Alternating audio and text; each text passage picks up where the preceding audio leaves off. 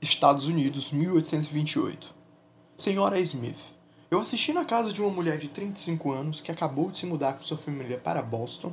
Sua família inclui ela e um marido, 17 anos, quatro filhos, um cozinheiro, duas criadas, um menino estável e um lacaio. Ela me chamou com uma queixa de falta de ar repetida. Quando ocorre um ataque de espinéia, a paciente ouve um ruído musical no peito e deve trabalhar para respirar e respirar fundo. Quando é atingida, é seu costume interromper todas as atividades e inalar o vapor que sai da chaleira que a cozinha mantém sempre pronta. Com esse tratamento, ela geralmente se recupera dentro de um ou dois dias. Uma ou duas vezes por ano, ela tem um ataque severo que pode durar uma semana e fica confinada ao leito doente. Ela sofre esses ataques de respiração laboriosa desde a infância. Eles ocorrem em qualquer época do ano, mas são mais comuns na primavera quando as árvores florescem no final do verão do que em outros momentos.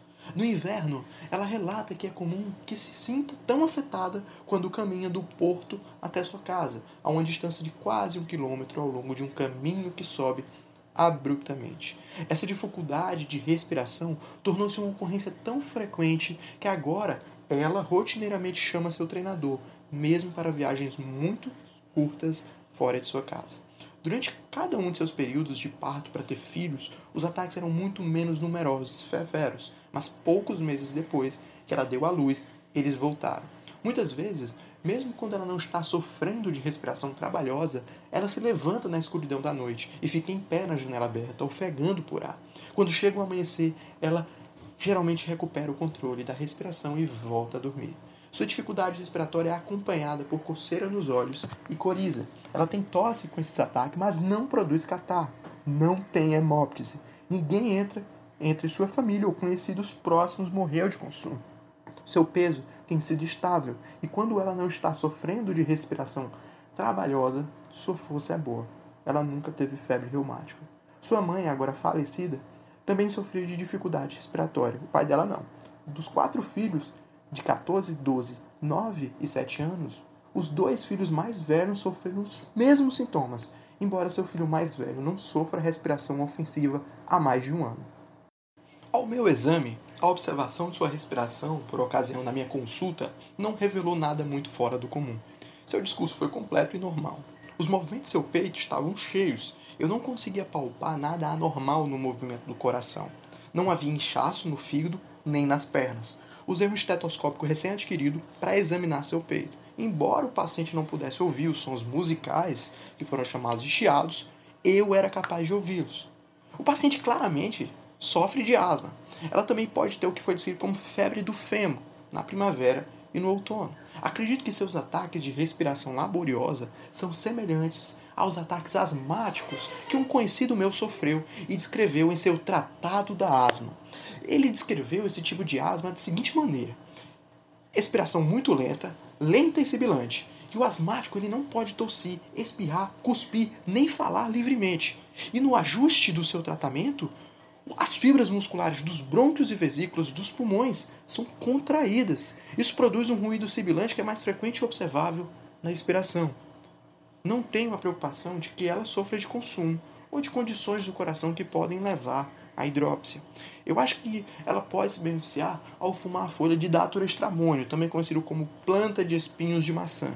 Muitos pacientes com asma tentaram esse remédio e isso parece aliviar o seu ataque, mesmo que não impeça de haver a recorrência. Há vários anos, um conhecido médico meu relatou que no New England que esse fumo teve um efeito deletério em vários pacientes que sofrem de dificuldade respiratória. No entanto, na minha experiência, pacientes como esta mulher obterão benefício de tal tratamento na medida em que reduz a duração de sua indisposição a partir de um ajuste asmático. Eu recomendo esse tratamento para minha paciente e ela me disse que se beneficiou. Esse é um exemplo de relato. Tratamento da asma em 1828. Isso ressalta como o tratamento da asma ao longo do tempo tem se modificado de tal maneira que no último ano, 2019, o GINA lançou uma nova diretriz que modifica muita coisa drasticamente do que já havia sido proposto em 2018 pela mesma diretriz. Se você quiser saber um pouco mais sobre asma e seu tratamento, segue aí no podcast. mais sobre asma e seu tratamento, segue aí no podcast.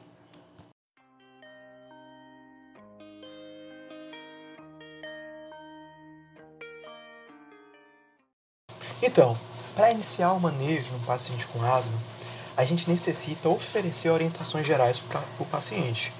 Primeiro, o paciente deve sempre manter a casa limpa, sem pó, evitar tapetes, cortinas e umidade, além de evitar ficar próximo de tabagistas e de pessoas que usam muito perfume. A gente sabe, cheiros fortes induzem a sintomas asmáticos.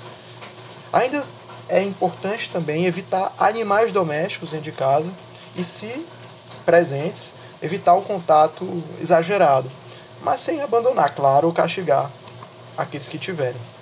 Estimular o paciente a realizar exercícios físicos regulares, de preferência os exercícios aeróbicos. A gente sabe que uma atividade física rotineira reduz a quantidade de eosinófilos nas vias aéreas inferiores, e isso é importante então para reduzir a carga alérgica nessas regiões eh, brônquicas e orientar que a asma é uma condição muito comum, afeta diversas pessoas na sociedade, seja até mesmo atleta. Um exemplo é o nadador César Cielo. É importante destacar que em gestantes o tratamento não muda e em criança tem umas pequenas diferenças que não cabe a esse podcast falar. A gente vai focar mais no tratamento para adultos, certo? E quanto na orientação de medicamentos?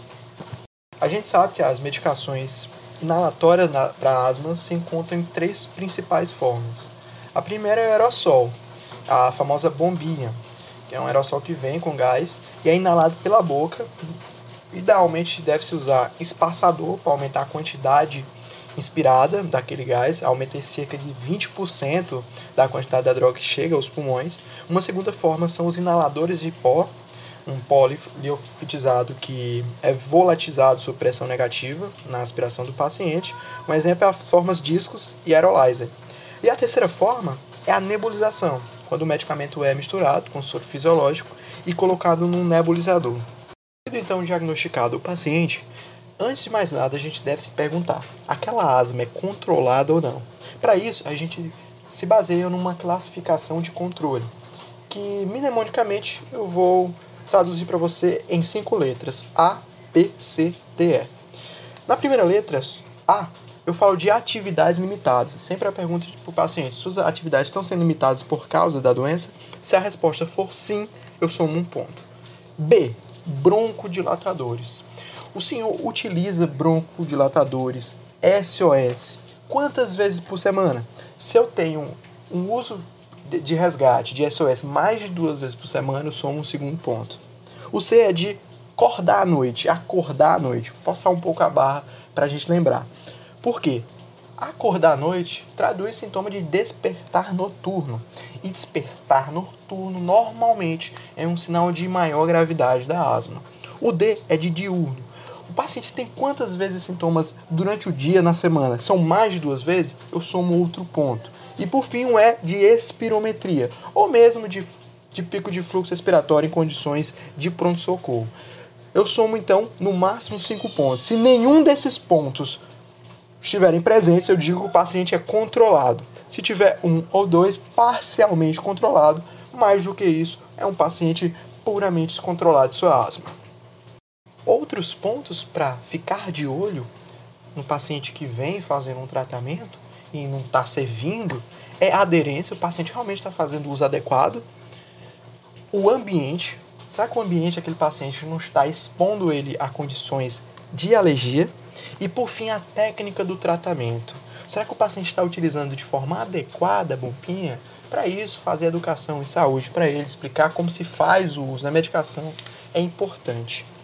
Base nessa resposta de se a asma está controlada ou não, que eu vou seguir a metodologia sugerida pelo Gina, a dos passos, vai do passo 1 ao passo 5. E sabendo ou não se a asma está controlada, eu subo ou desço num step, num passo. Mas antes da gente falar sobre esses steps do Gina, Cadu, por favor, fala para mim um pouco sobre as medicações utilizadas na asma. Que história é essa de LABA, de SABA, de SAMA, de LAMA? Bom, basicamente, todos esses que eu citei, essas siglas, elas falam a respeito de broncodilatadores utilizados na asma. LABA seria o broncodilatador de longa ação. O SABA seria o broncodilatador de curta ação. O LAMA seria o antimuscarínico, anticolinérgico de longa ação. E o SAMA seria o antimuscarínico, anticolinérgico de curta ação. Bom, quando a gente fala de broncodilatadores beta-agonistas, eles podem ser então de ação curta ou de ação prolongada. Dentre os de ação curta, que leva um tempo de ação no sangue de 4 a 6 horas, nós temos o salbutamol, o fenoterol e a terbutalina. Essa última não é muito utilizada aqui no Brasil, ela é mais para a realidade americana. E dentre os de ação prolongada, que levam um tempo aí de ação de até 12 horas, nós temos o formoterol e o salmeterol. Eu tenho um outro de ação prolongada, só que ele leva muito mais tempo, volta de 24 horas, mais recente no mercado, que é o vilanterol, também encontrado em formulações como o Elipta. Esses broncodilatadores realizam broncodilatação direta das vias aéreas superiores, aliviam sintomas, é, aumentam o clearance mucociliar, reduzem trabalho respiratório, melhoram, portanto, a qualidade de vida nos pacientes com asma. E geralmente a gente prefere sempre por via inalatória. Tem um início de ação mais precoce e possui poucos efeitos adversos. No geral, os broncodilatadores de ação curta, eles têm uma ação imediata, ali por volta de 5 minutos. Já os de ação prolongadas, eles levam um pouco mais tempo que isso, exceto o formoterol. Então, o formoterol é um beta-agonista de ação prolongada que também realiza uma ação de início rápido, em até 5 minutos, assim como os de ação curta. Dentre os anticolinérgicos, que são medicações que inibem a broncoconstrição colinérgica e são interessantes para via aérea centrais, como acontece também no DPLC e no broncoespasmo com beta-bloqueio, a gente possui basicamente duas classes. Os de ação curta, é o exemplo do hipratrópio, que é o atrovente, encontrado aqui em formulação nacional. Tem um início de ação de uma hora, dura até quatro. E o de ação prolongada, que é o tiotrópio, dura normalmente uma média de 24 horas. E hoje é muito utilizado para a DPOC, para o controle de manutenção da DPOC. E dentre os corticoides inalatórios, os principais utilizados são a budesonida, a beclometasona e a fluticasona. A diferença básica no tratamento da asma com os corticoides é que estes não servem para o alívio imediato, mas para evitar a progressão da asma. Quando a gente fala em progressão da asma, a gente pensa em remodelamento brônquico. É o grande, a grande complicação da asma, de fato, é o remodelamento brônquico, que é gerado a partir de um processo de fibrose, de aumento de fatores de crescimento, e o que os corticoides vão fazer é impedir que esse processo progrida. Então, os broncodilatadores são para alívio sintomático, que é a broncoconstrição, que em última análise é uma consequência do processo inflamatório, e os corticoides basicamente reduzem a inflamação e evitam a progressão da asma. É importante que vocês saibam o nome comercial desses princípios ativos. A budesonida, por exemplo, é encontrada como buzonide e o beclometasona, a beclometasona é encontrado como clenil. Já quando eu falo de broncodilatadores, eu posso encontrar o salbutamol isolado, como a aerolin, o salmeterol isolado, como Cerevent, e o antigo Berotec, que se encontra o fenoterol. Hoje a gente tem o genérico dele. Para facilitar a posologia desse paciente, para não ficar precisando usar duas medicações ao mesmo tempo, surgem as combinações. E é interessante que vocês conheçam principalmente a combinação de formoterol e budesonida, que pode ser encontrada no mercado como Alenia, como Vanair, como Simbicorte, como Forasec. Eu falo para destacar essas combina essa combinação porque é, uma importante mudança do gênero 2019 prevê o seu uso nos casos mais leves da asma. Então, a combinação de um broncodilatador de longa duração, que é o formoterol, que tem a característica de ter um início rápido, assim como é naquelas medicações de curta duração, associada a um corticoide inalatório, que é a budesonida, é uma das principais combinações utilizadas hoje no mundo e no Brasil. Outra combinação promissora é o Elipta, que envolve fluticasona associada com vilanterol. O vilanterol, como eu falei para vocês, é um bronquilatador de ação muito prolongada, chegando até 24 horas de duração. Já quanto aos antimuscarínicos, anticolinérgicos, eu encontro eles tipicamente isolados. É o caso do atrovente, que é o ipratrópio, e o espiriva, que é o tiotrópio. Sabendo então dessas medicações, a gente pode adentrar de fato aos steps do GINA. Vamos lá? Começando pelo step 1, primeiro passo, o GINA dedica essa fase àqueles pacientes com asma bem controlada, intermitente e que necessita eventualmente de uma medicação para alívio. Então, nessa situação, o indicado na prescrição é um corticoide inalatório de baixa dose associado a um LABA, um bronquilatador beta-agonista de longa ação. Isso se necessário, ou seja, essa combinação vai ser dada em SOS. O que, é que acontecia antes?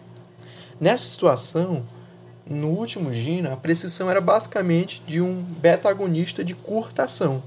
Só que eles verificaram que a combinação de formoterol e beclometasona, encontrada, por exemplo, no Simbicorte, no Alênio, segundo estudos, os estudos Sigma 1 e Sigma 2, apresentavam um benefício maior do que quando comparado com o beta-agonista de curta ação, o SABA.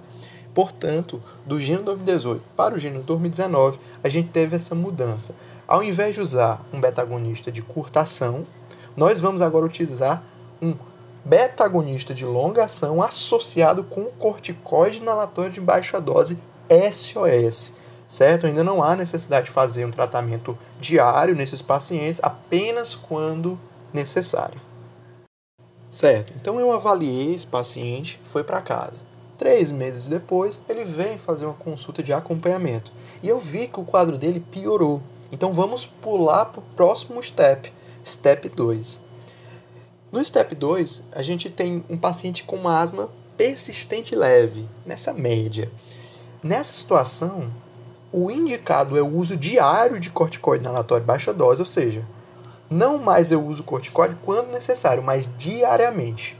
E quando o paciente vem a ter a necessidade de resgatar, fazer um resgate em SOS, aí eu utilizo aquela mesma combinação do STEP 1.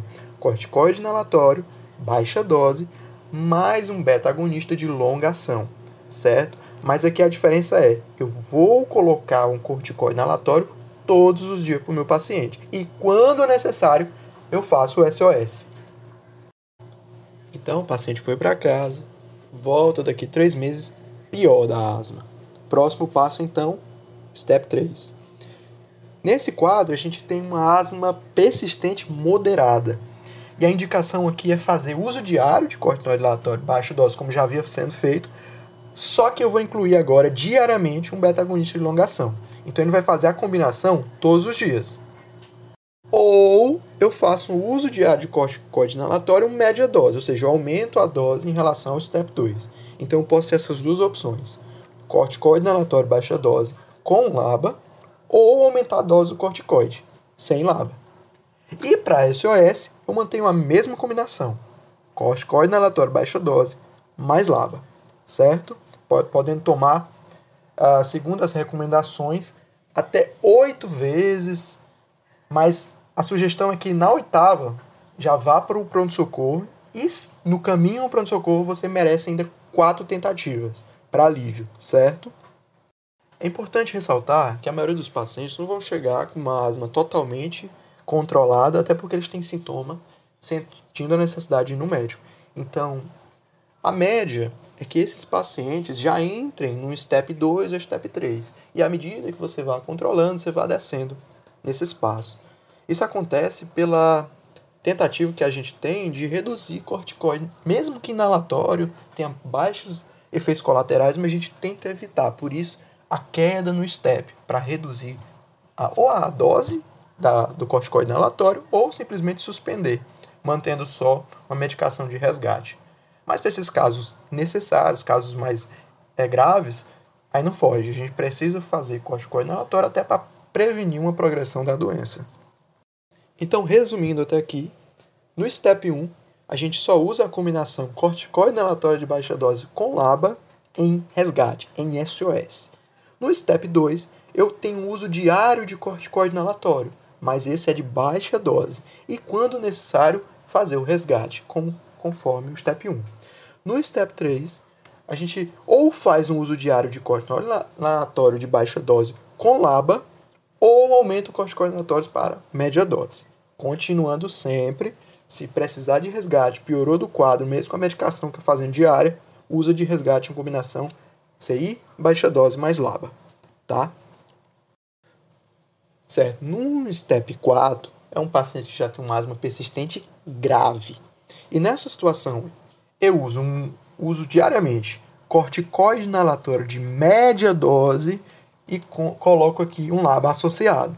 Ou então, um uso diário de corticoide inalatório de alta dose, tá? Continuando, se necessário, resgate SOS, a velha combinação, certo?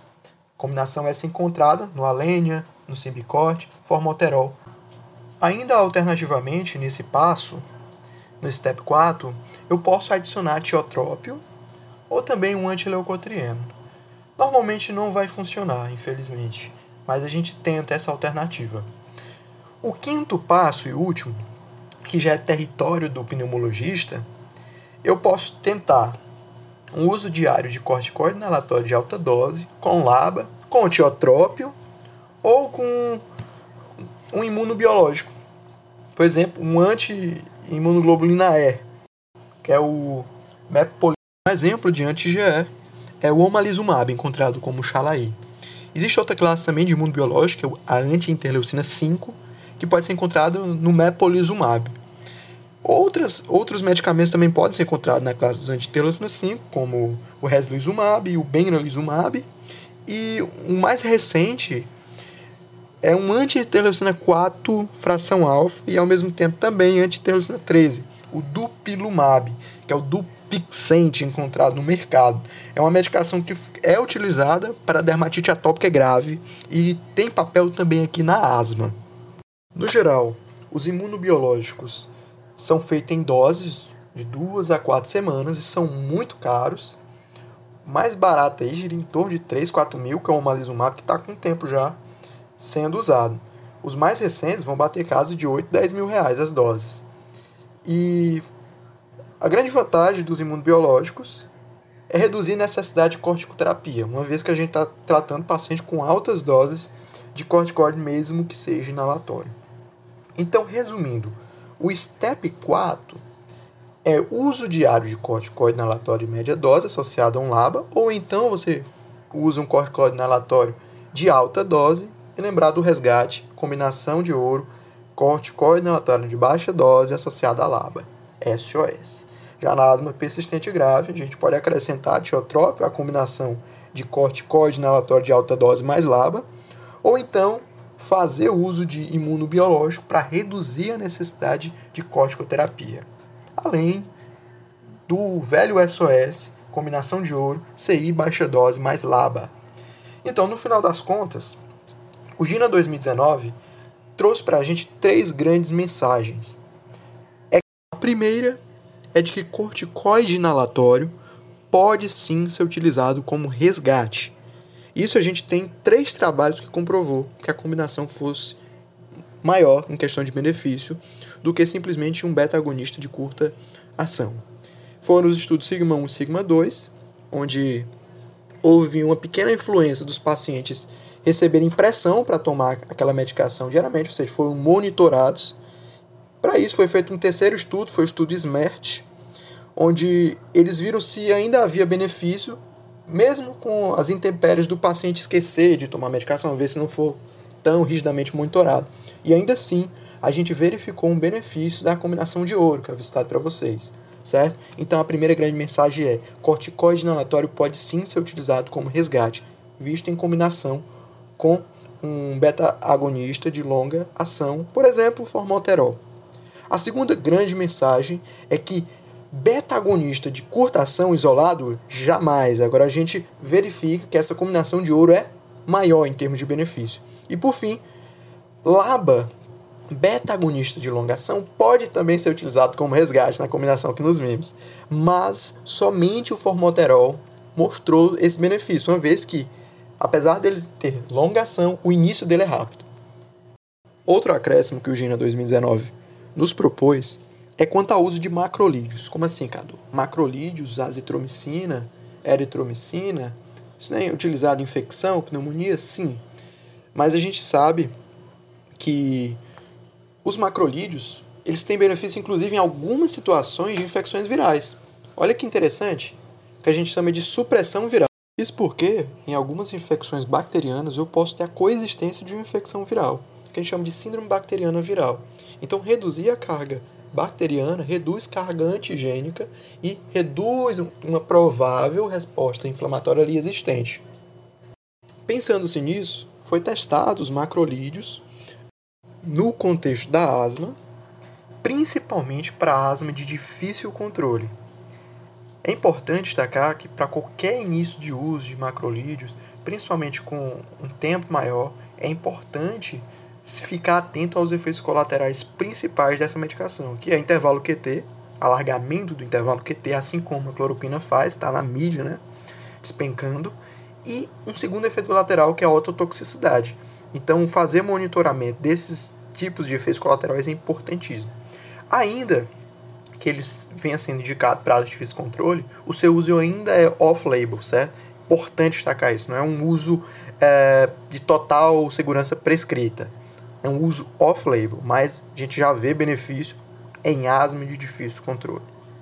E Cadu, suplementação com vitamina D reduz ou não reduz o risco de desenvolver asma? Bom, segundo um estudo de fevereiro desse ano, 2020, do New England, foi avaliado é, gestantes que fizeram suplementação vitamínica com a vitamina D e avaliados seis anos essas crianças verificaram que não houve diferença estatística quanto à evolução para asma, incidência de asma, nem de presença de chiado recorrente ou sintomas do tipo. Portanto, suplementação de vitamina D com benefício para desenvolver asma é mito, certo? É, mas, Cadu, existe procedimento cirúrgico ou algum procedimento relacionado ao tratamento da asma? Cara, até tem. E, que é a termoplastia brônquica. Ela foi aprovada pelo FDA em 2010, mas é mais para tratamento experimental de casos assim, raríssimo, asma grave, refratária a tudo que foi feito até o momento. Então, termoplastia brônquica é quando o indivíduo já evoluiu para aquele quadro que a gente falou de remodelamento do brônquio, tá? É, de modo geral, o que é que ocorre nesse procedimento? É um procedimento broncoscópico em que se aplica pulsos de radiofrequência na parede dos brônquios que vão ser absorvidas e vão destruir uma série de células ali presentes nessa parede. E de todos os componentes ali presentes, o que vai ser mais afetado é a musculatura lisa, que é o que vai realizar a broncoconstrição é, nessas estruturas. No entanto, esse procedimento ele tem subsequentes exacerbações, subsequentes lesões térmicas, o que necessita de grande monitorização clínica para quem o realiza. A verdadeira eficácia dele é um pouco discordante, uma vez que a gente não tem estudo suficiente mostrando seu real benefício, mas alguns países, como Estados Unidos, Canadá e Inglaterra, o procedimento já é disponível. Então, gente, muito obrigado pela atenção nesse podcast. No próximo, nós iremos falar sobre um caso clínico e a abordagem da crise asmática no pronto-socorro. Então, até lá, muito obrigado, fui.